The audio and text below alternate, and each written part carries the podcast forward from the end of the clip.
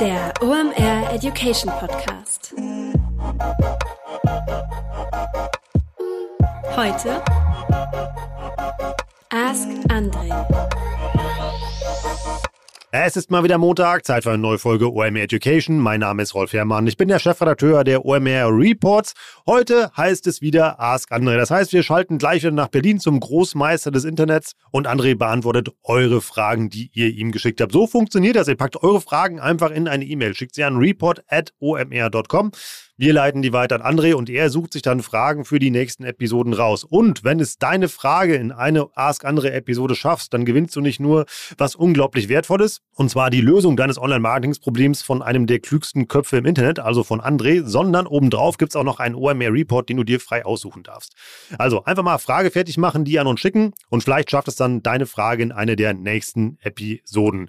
Wie zum Beispiel diese drei Themen, über die wir heute reden. Von wem die kommen, das verrate ich immer am Ende der Episode. Aber die Themen darf ich euch schon verraten. Wir reden über das Thema Relaunch. Das heißt eben halt, wenn du dein Logo oder deine CI ändern möchtest, ist das eine gute oder halt eine schlechte Idee. Dann reden wir noch über das Thema optimale Vermarktungsstrategie für Apps und da vor allem über das Thema iOS versus Android. Was sollte man machen? Worauf sollte man achten? Und dann geht es heute auch noch um einen Blog im Bereich E-Commerce. Und da reden wir mal, was man beim Thema SEO und Brand Awareness beachten sollte. Und da wisst ihr, da kennt sich kaum jemand so gut aus wie André. Das sind also die drei Themen, auf die ihr euch heute freuen dürft. Jetzt noch der Präsenter der heutigen Episode. Und dann schalten wir live nach Berlin zu unserem Experten André Alba. Viel Spaß. Kurze Werbeunterbrechung, danach geht's weiter.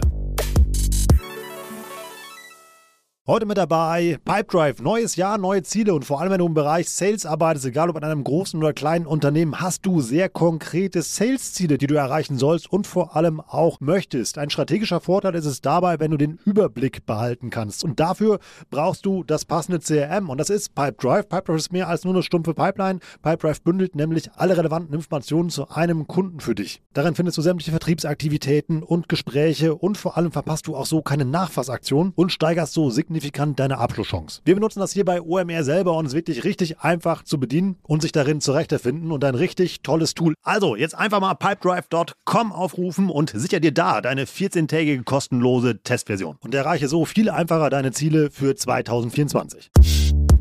Werbung Ende. Moin, moin. Die Pia schickt uns folgende Frage. Und zwar fragt die Pia, ist es sinnvoll, ein bereits langjähriges Logo abzuändern?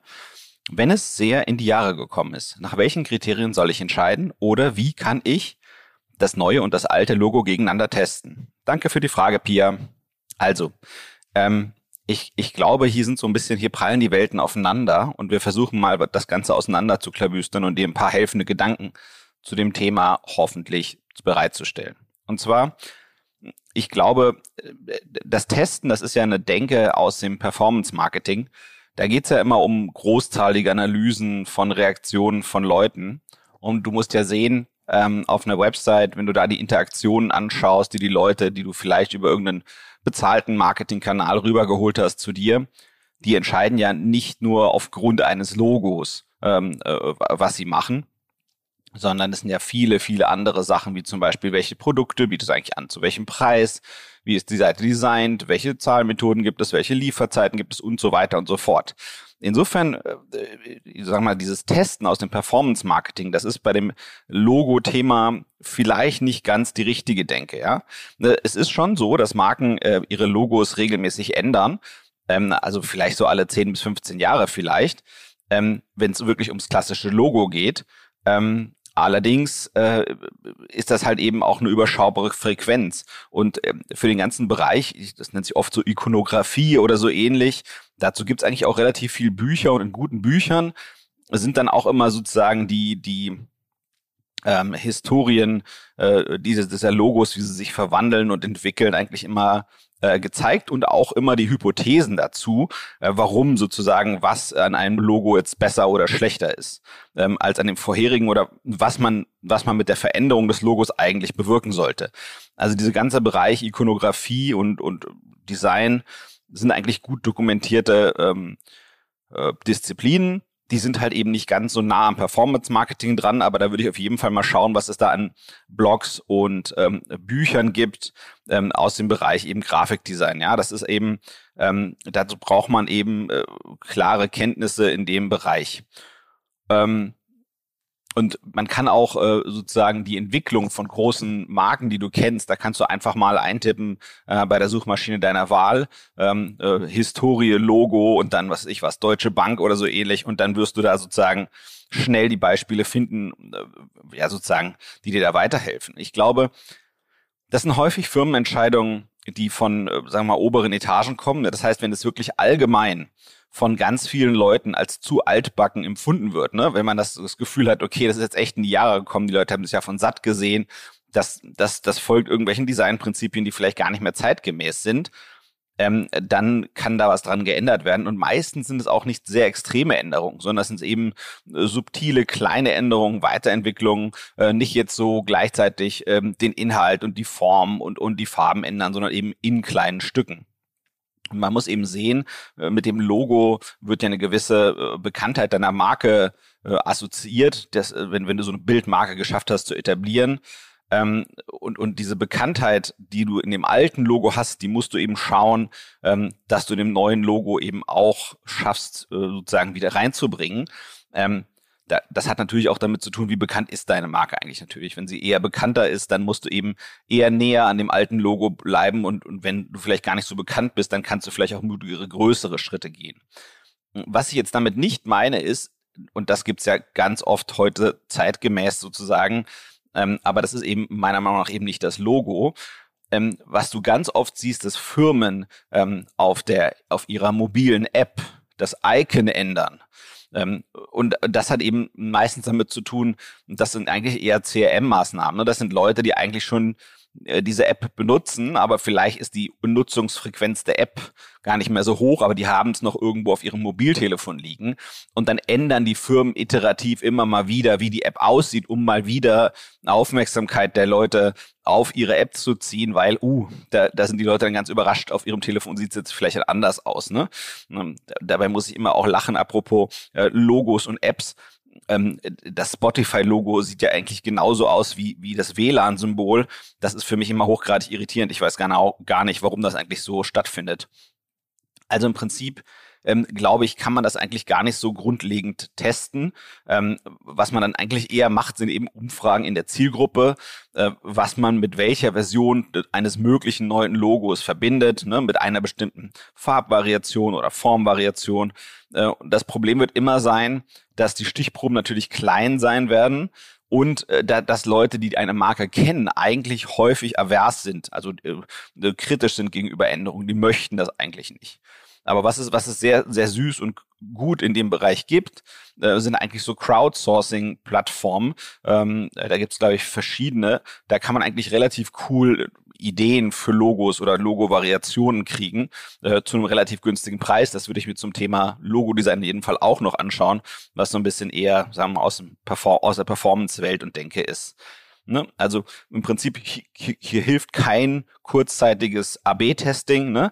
sondern es geht um Jahre und ähm, und das ist jetzt quasi ja, also dieses AB-Testing ist häufig im, im, äh, in der Kommunikation zum Kunden hin sozusagen der Standard, aber hier geht es eben um was sehr Langfristiges. Das heißt, meistens ist es eben rein äh, Hypothesen und erkenntnisorientiert. Man kann das nicht so genau nachprüfen. Man kann eben nicht verhaltensbasiert entscheiden. Das ist ja das, was du mit dem AB-Testing eigentlich machen möchtest. Du möchtest gucken, ob das neue Logo das Verhalten der Leute verändert.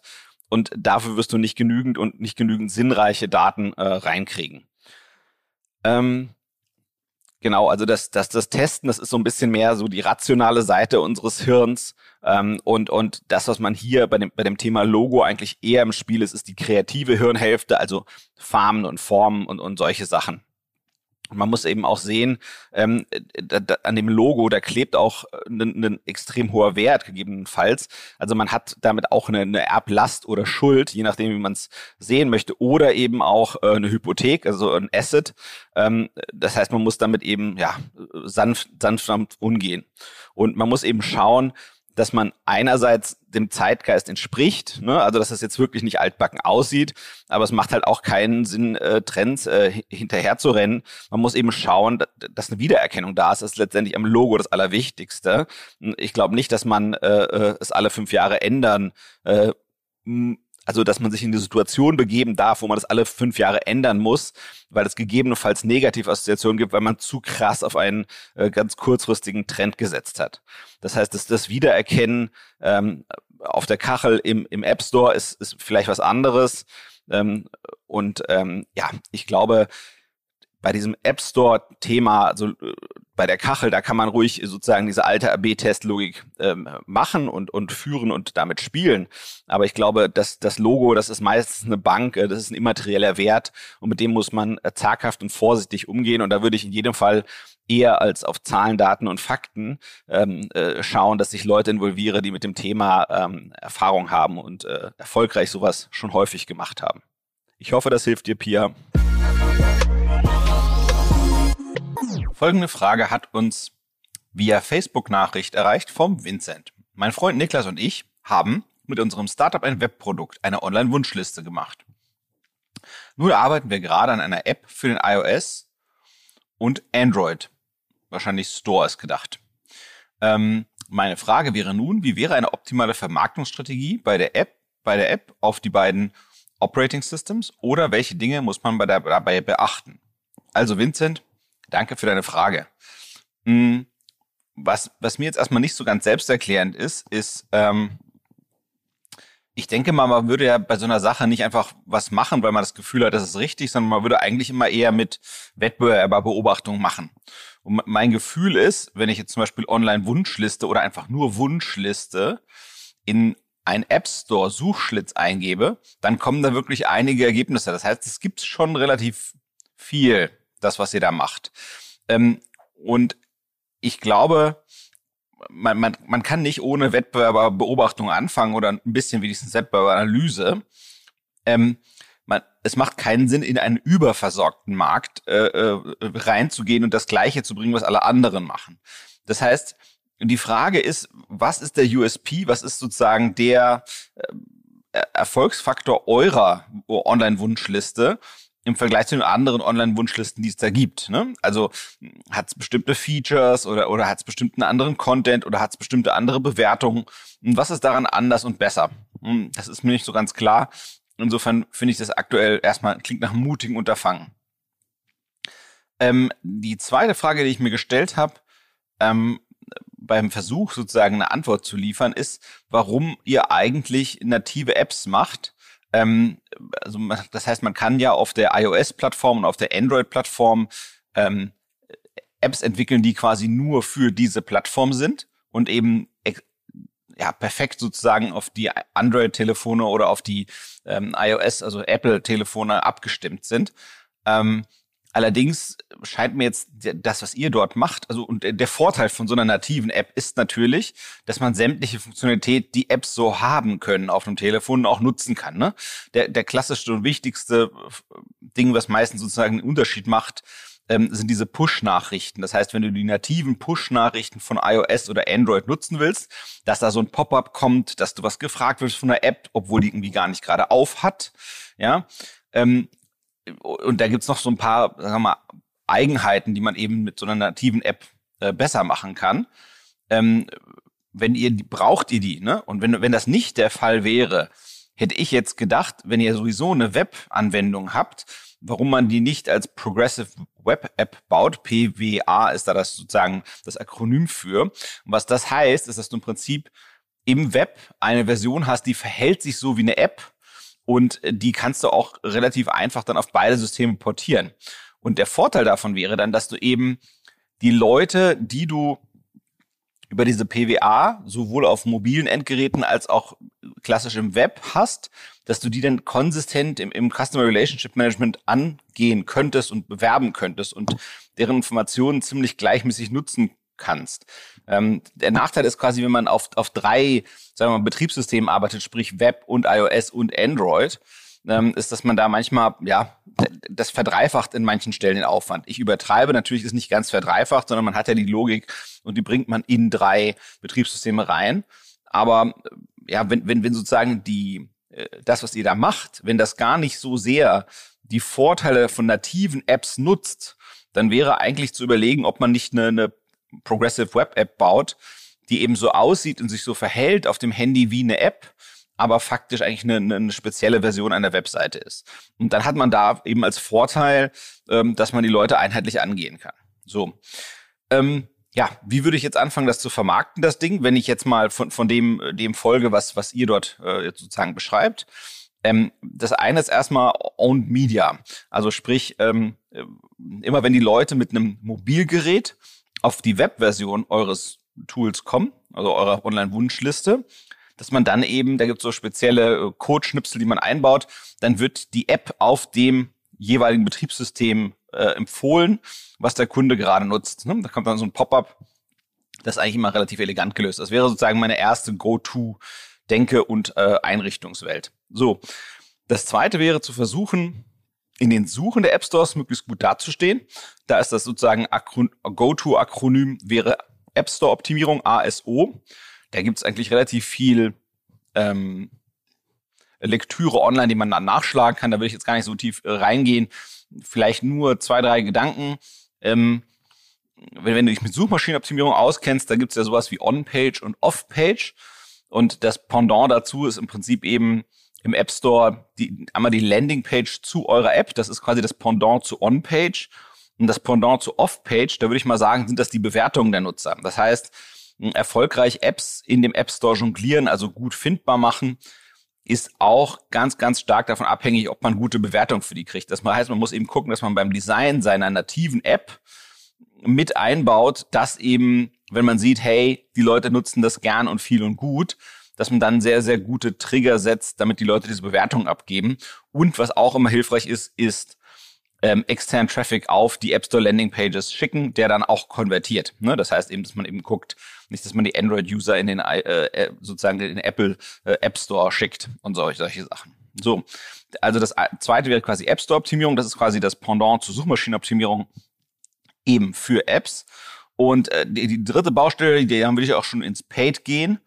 Ähm, das würde sowohl im den zwei großen Online-Werbe-Universen, äh, äh, sprich Google und Meta, die haben eigene App-Install-Produkte, die äh, aus verschiedenen Ecken sozusagen äh, Werbung anbieten. Das ist sowohl im Mobile Web, ähm, in den einzelnen Apps und teilweise eben auch nochmal bei Partner-Apps. Das ist eigentlich der einfachste Bereich. Ähm, da würde ich wahrscheinlich mich, mich mit auseinandersetzen. Also, ex, also Werbe, Werbewerkzeuge, die extra dafür da sind, App-Installs zu generieren. Und das ist ja das, was ihr braucht. Ähm, ich würde jetzt nicht ins, in die große Mobile, ähm, eintauchen. Da gibt's viel shady Business. Das würde ich mir eher verkneifen. Ich glaube, es gibt noch viel Grundlegendes, was ihr da machen könnt, bevor das sozusagen notwendig ist. Um, gleich zu Anfang nochmal trotzdem gesagt, sobald man eigentlich anfängt, ähm, irgendwelche Aktivität zu machen, die mehr als das auf der eigenen Seite ist, würde ich immer ganz, ganz äh, starke Betonung darauf legen, ein Tracking zu installieren, damit man eben schaut, was macht man und was bringt was. Ähm, die Stichworte da sind entweder Adjust oder Google Firebase, heißt, glaube ich, das Pendant. Mhm. Die würde ich mir unbedingt anschauen und mit einem davon arbeiten. Ähm, äh, Tracking ist leider äh, in, in der, in der App-Welt nicht ganz so befriedigend wie in der Web-Welt, obwohl es schon in der Web-Welt ähm, angesichts von Cookies und ähm, äh, Privacy-Themen äh, auch schon Herausforderung ist. Im App-Bereich ist es teilweise noch mal schwieriger. Also lasst euch nicht entmutigen, äh, die Sachen unbedingt antesten. Man findet häufig einen Winkel. Man muss halt einfach ein bisschen testen und machen. Und ich glaube, ihr schafft das. Also viel Erfolg, Vincent. Kurze Werbeunterbrechung, danach geht's weiter.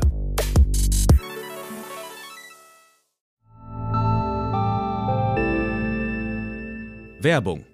Dein Cloud-Account wurde deaktiviert. Bitte neu anmelden. So oder so ähnlich könnte eine Mail bei dir im Postfach heißen, aber hinter der Webseite, hinter dem Formular steckt kein Tool, sondern ein Phishing-Angriff. Betrüger kommen so an die sensiblen Daten deiner Company und unser Partner SoSafe hilft dir dabei, um das menschliche Sicherheitsrisiko bei Cyberattacken zu minimieren. In den letzten drei Jahren hat nämlich jedes zweite Unternehmen einen erfolgreichen Cyberangriff erlebt und Firmen investieren zwar Zeit und Ressourcen in Firewall und Technik, aber 85% aller Datenschutzvorfälle sind tatsächlich auf den Faktor Mensch zurückzuführen. Und SoSafe hilft durch verhaltenswissenschaftlich fundierten E-Learning, Gamification, intelligenten Angriffssimulationen, Risikoanalysen und Auswertungen dabei eine Human Firewall in deinem Unternehmen aufzubauen. Wenn ihr es testen wollt, auf sosafe.de/slash omr könnt ihr euch kostenlos für eine eigene individualisierte Phishing-Simulation anmelden. Also einfach mal testen,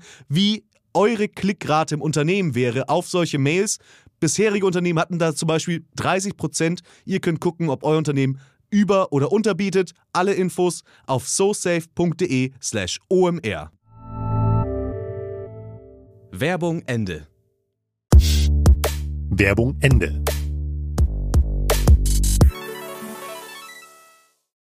Die folgende Frage erreicht uns von Felicitas über E-Mail. Und zwar es geht um eine Blog-Strategie. Felicitas fragt, wie richte ich einen Blog thematisch aus, wenn dieser das Ziel hat, eine zugehörige E-Commerce-Website in Sachen SEO und Brand Awareness zu pushen? Ist es besser, sich ganz auf ein Hauptthema zu fokussieren, in dem man Experte ist, oder ist es okay, wenn man den Blog zusätzlich für weitere businessrelevante Themen oder ist es okay, den Blog zusätzlich für weitere businessrelevante Themen zu nutzen, wie zum Beispiel Behind-the-Scenes-Themen könnte es sein, dass ein eher breites Spe Themenspektrum die Relevanz des Blogs verwässert und Ziele wie größere Sichtbarkeit und treuere Leserschaft kompromittiert.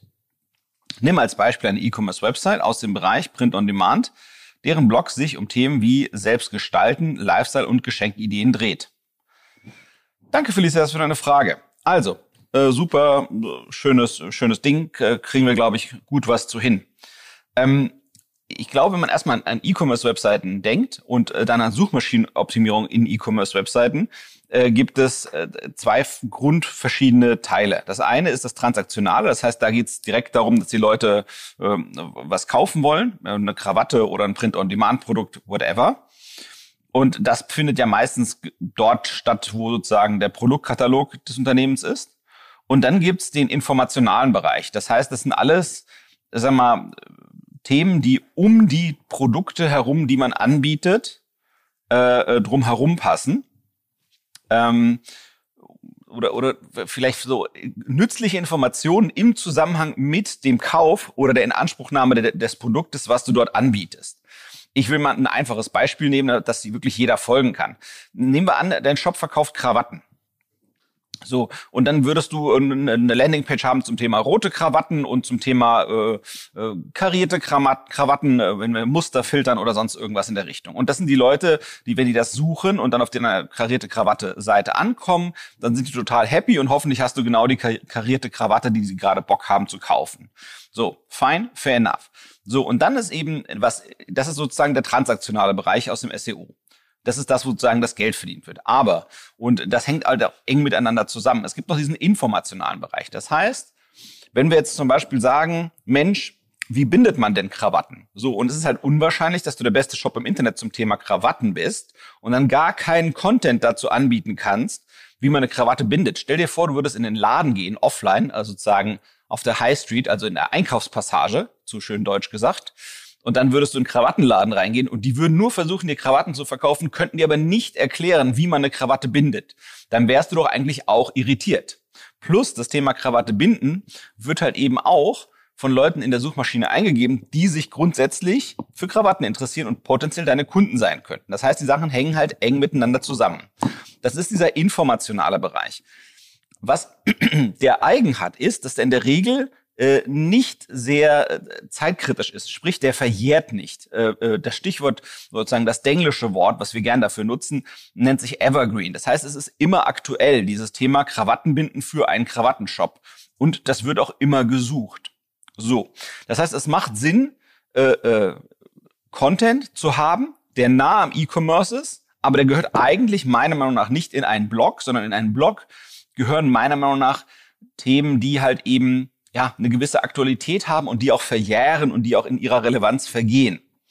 Das heißt, ich glaube, ich würde quasi diesen informationalen Bereich in einem E-Commerce SEO Setup würde ich mit zwei verschiedenen Antworten äh, bearbeiten. Zum einen ein Blog und zum anderen eher so eine Art Wiki oder Wissensbereich oder äh, Kno Knopfhoff oder Informationsbereich oder da gibt's verschiedene Namen für.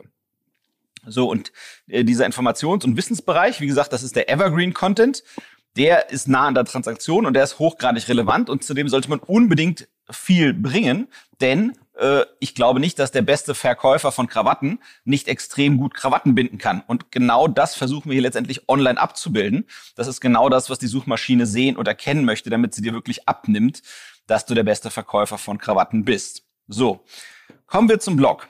Ähm, in meinen Augen hat der Blog kann nutzen, also diese Zeit empfindlichen Themen, die können Nutzen für Suchmaschinenoptimierung haben, aber die haben für mich noch viel mehr Nutzen ähm, in der integrierten Marketing-Sichtweise. Das heißt, die Sachen aus dem Blog, wenn es da ein neues Stück Content gibt, das ist eben genau das, was reinfließt in meine organischen Social-Media-Bemühungen. Das ist genau das, was reinfließt in meine Newsletter. Und ja, das kann auch äh, sozusagen Top-of-Funnel-Leute ranholen, die eben vielleicht gar nicht danach gesucht haben.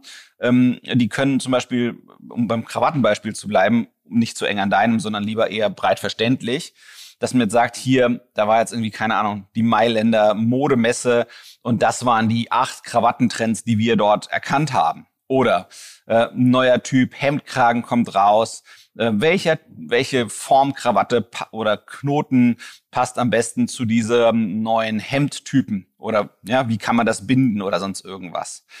Also all diese Sachen, die verjähren. Und dort finde ich, also dadurch, dass es eben nicht nur für Suchmaschinenoptimierung gilt, sondern für, äh, sagen wir mal, eine allgemeinere Markenkommunikation äh, seitens dieses Händlers, über den wir jetzt nur sprechen, ähm, dadurch, dass es breiter ist, da gehört für mich auch ein bisschen ein breiter Horizont auch korrekt dazu. Ne? Also das heißt, behind the scenes eben zeigen, Mensch, woher kommen denn die Produkte? Wer macht denn die Produkte? Welche verschiedenen Rollen gibt es im Unternehmen? Ähm, das gehört für mich alles dahin. Ähm, und man kann eben so also auch so ein bisschen, je nachdem, wie, wie groß man ist ne, und, und welche Ambitionen man hat, nehmen wir an, ich wäre ein Modehändler, könnte ich auch anfangen, so eine Art Mode-News Portal daneben zu legen. Es gab ja äh, jetzt die Akquisition von High Nobiety durch Zalando. Das ist ja fast schon sowas ähnliches, nur in extrem groß gedacht. Und äh, wenn ich natürlich nicht so eine Nachrichtenseite etabliere für meinen Bereich, dann kann ich damit auch bei, bei, bei den Suchmaschinen nochmal ganz anderen Traffic rausholen, nämlich den aus dem News-Bereich. Und das ist natürlich auch ganz spannend. Ähm, ich glaube, man muss sich halt eben vom Funnel, wenn man diese Funnel-Denke hat, hocharbeiten. Das heißt, man geht zuerst in den transaktionalen Bereich, dann baut man den informationalen Bereich von Evergreen Content auf und ganz obendrauf, da drauf würde ich obendrauf als letztes und sozusagen als Schaumkrone obendrauf äh, oder Sahnehäubchen obendrauf äh, äh, diesen Blog mit News machen. Das wäre sozusagen äh, da in meiner, in meinen Augen die richtige Priorität draufgelegt. Ähm, und genau. Und wie gesagt, den Blog das Wichtigste daran ist, den halt eben fürs CRM zu benutzen und nicht nur für Suchmaschinenoptimierung. Und dann hat er seinen Zweck und dann kann er auch durchaus etwas breiter sein. Aber was man eben sich abschminken kann und muss, ist zu sagen, hey, man wird jetzt auf Themen wie Geschenkideen ranken. Das ist unwahrscheinlich, weil dafür gibt's wiederum ähm, dedizierte Portale. Ähm, ich glaube, da ist nicht sozusagen viel zu gewinnen äh, aus, aus SEO-Perspektive. Man muss aus SEO-Perspektive, sollte man schon eng an dem sein, wo man glaubt, einer der besten im ganzen Internet zum Thema zu sein. Ich hoffe, das hilft euch ein bisschen bei der Entscheidungsfindung, worauf mit wie viel PS draufzugehen. Ciao. Das war wieder richtig spannend. Ich habe eine Menge gelernt. Ich hoffe ihr auch. Danke, dass ihr uns eure Fragen geschickt habt. Hört damit bitte nicht auf. Schickt die einfach an report.omr.com. Und wenn es eure Frage in eine der nächsten Ask Andre Episoden schafft, bekommt ihr nicht nur hier die Beratung von André live im Podcast, sondern Obendrauf auch noch einen OMR-Report eurer Wahl, den dürft ihr euch dann frei aussuchen. Diese Woche dürfen sich die drei Fragensteller und Fragenstellerinnen über einen OMR-Report freuen. Und zwar sind das die Pia, der Vincent und die Felicitas.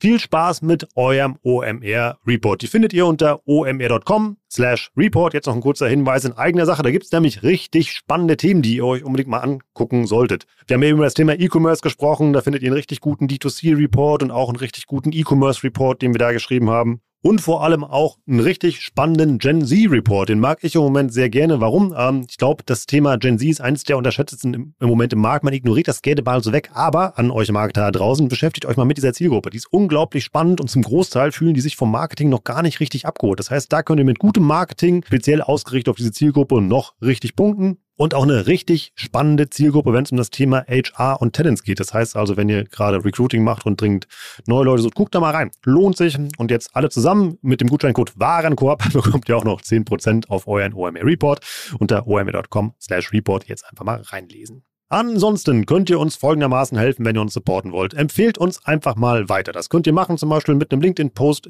zu dieser Episode. Guckt einfach mal links und rechts, wer gerade in eurer Nähe ist, wenn ihr es zum Beispiel gerade im Büro hört und empfiehlt uns einfach weiter. Sagt, hey, guck mal, da gibt es montags einen ganz coolen Podcast. Da kann man was lernen. Hör dir den doch auch mal an. Oder wenn du ein iPhone hast, mach jetzt einfach mal Apple Podcast auf. Gib uns da fünf Sterne oder auch bei Spotify kannst du das auch machen. Schreib noch wenn du ganz cool bist, eine kurze Rezension, warum du das hier gerne hörst. Das hilft uns, noch mehr Menschen mit diesem tollen Format zu erreichen. Und in diesem Sinne, ich bin Rolf. Das war OME Education für heute. Tschüss aus Hamburg. Ciao, ciao.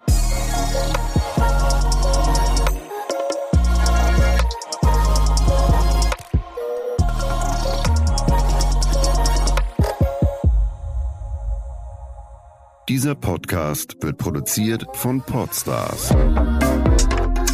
bei OMR.